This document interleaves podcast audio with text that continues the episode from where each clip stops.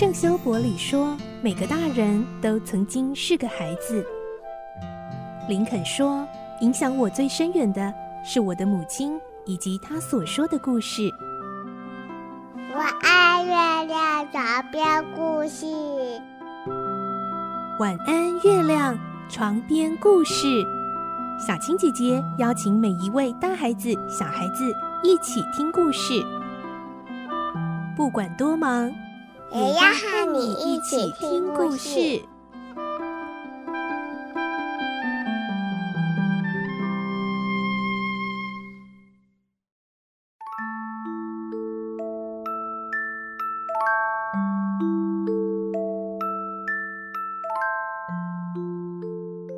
晚安，欢迎你和我们一起听故事。我是小青姐姐，今天我们继续来听《孤雏泪》的故事第二十集喽。上一集我们听到，在南茜的极力保护之下，奥利弗保住了小命，被继续留在贼窝里。而今天我们会听到，因为奥利弗不愿意当扒手，所以要小精灵约翰还有贝兹去引诱说服奥利弗。奥利弗会动摇吗？来听今天的故事。《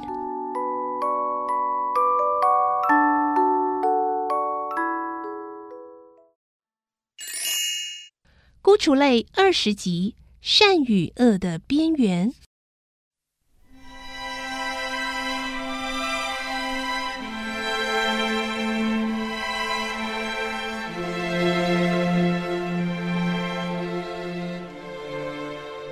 这样孤独的过了一个礼拜。有一天，约翰和贝兹突然又来到这个沉闷腐朽的房间。奥利弗看到有人进来，显得十分高兴，微笑地向他们打招呼。约翰一进来，便一屁股坐在桌子上，翘起二郎腿，命令奥利弗替他擦鞋子。奥利弗欣然接受，开始擦他的皮鞋。约翰高兴地坐在桌上，向奥利弗俯视了一会儿，随后抬起头来，发出一声叹息：“唉。”多可怜，这孩子啊，不是三只手。约翰像在自言自语，也像在对贝兹说：“如果他是的话，现在就不必替人擦鞋子了。”这孩子哦，真不知好歹。贝兹说：“可不是吗，贝兹？”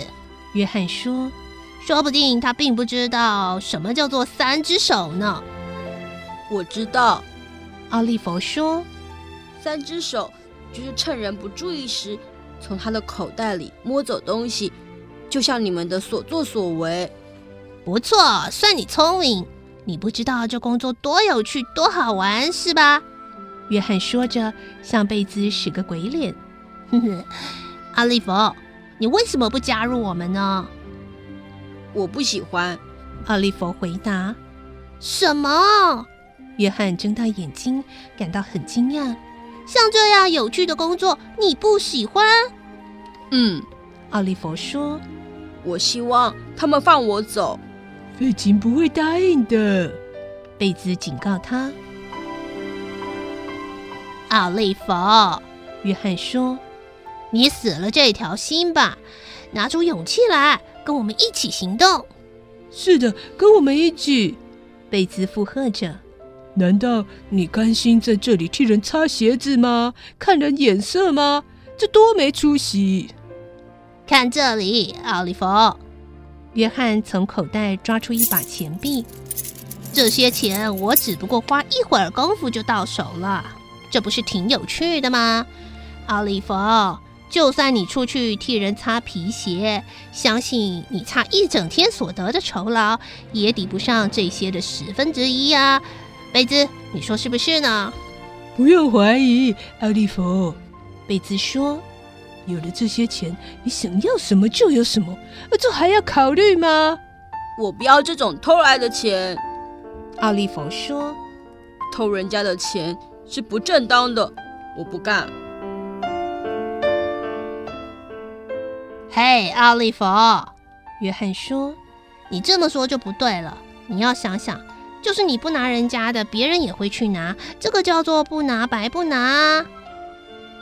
经他一说，奥利弗似乎有点心动，他静静的沉思，好好的想一想，奥利弗。约翰更进一步的劝道：“每天都吃饱好呢，还是看人家脸色好呢？这得靠你自己选择了。我们现在要出去街上晃晃，你就在这昏暗的房子里仔细考虑吧。贝兹，走，大家都在等我们了。”他们一边吹着口哨，一边故意用力地踩响楼梯，向外走去。不用说，这是那恶毒的废寝老人唆使他们向奥利弗灌输的毒素。废寝的用意就是希望奥利弗能早日替他们工作。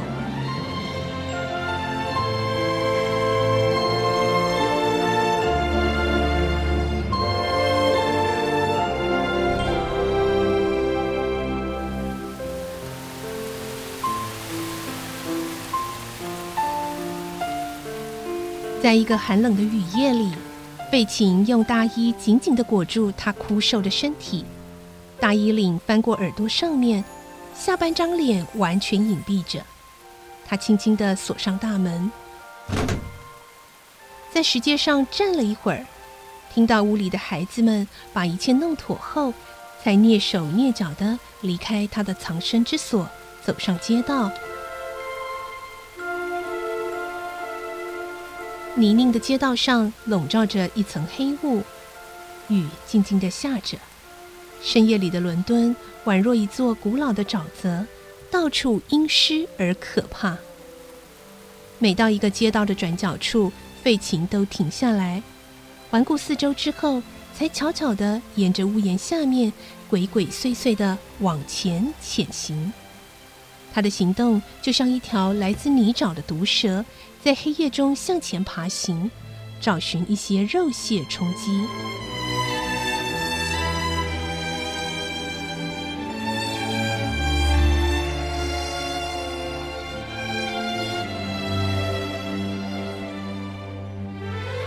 走过许多弯曲的小路后，废寝又转入一条污秽的坡道。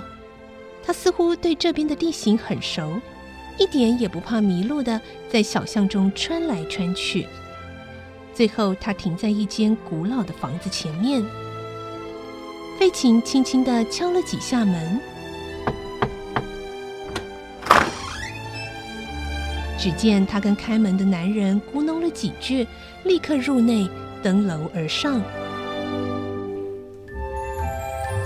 费琴到二楼的一间房前，手握住门把的当下。房里传来一阵急促的狗吠声。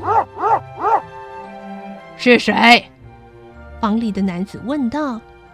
是我，呀，我是费奇。进来。费奇进去，把外衣脱掉之后，白毛狗才放心的回到它原来蹲卧的角落里。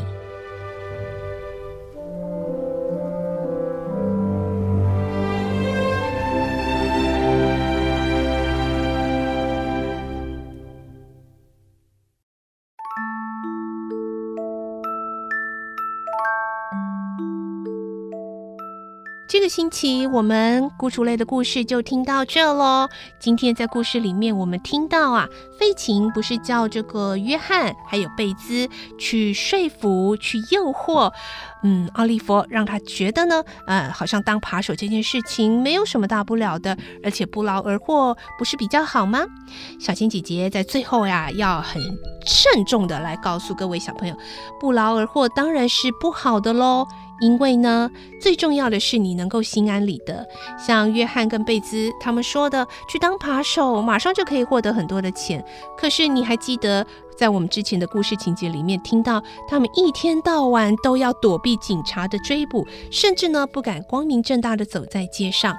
这样说来，不劳而获真的比较好吗？每天过着提心吊胆的日子，像过街老鼠一样，怕被追打，甚至很害怕哪一天会被送上绞刑台。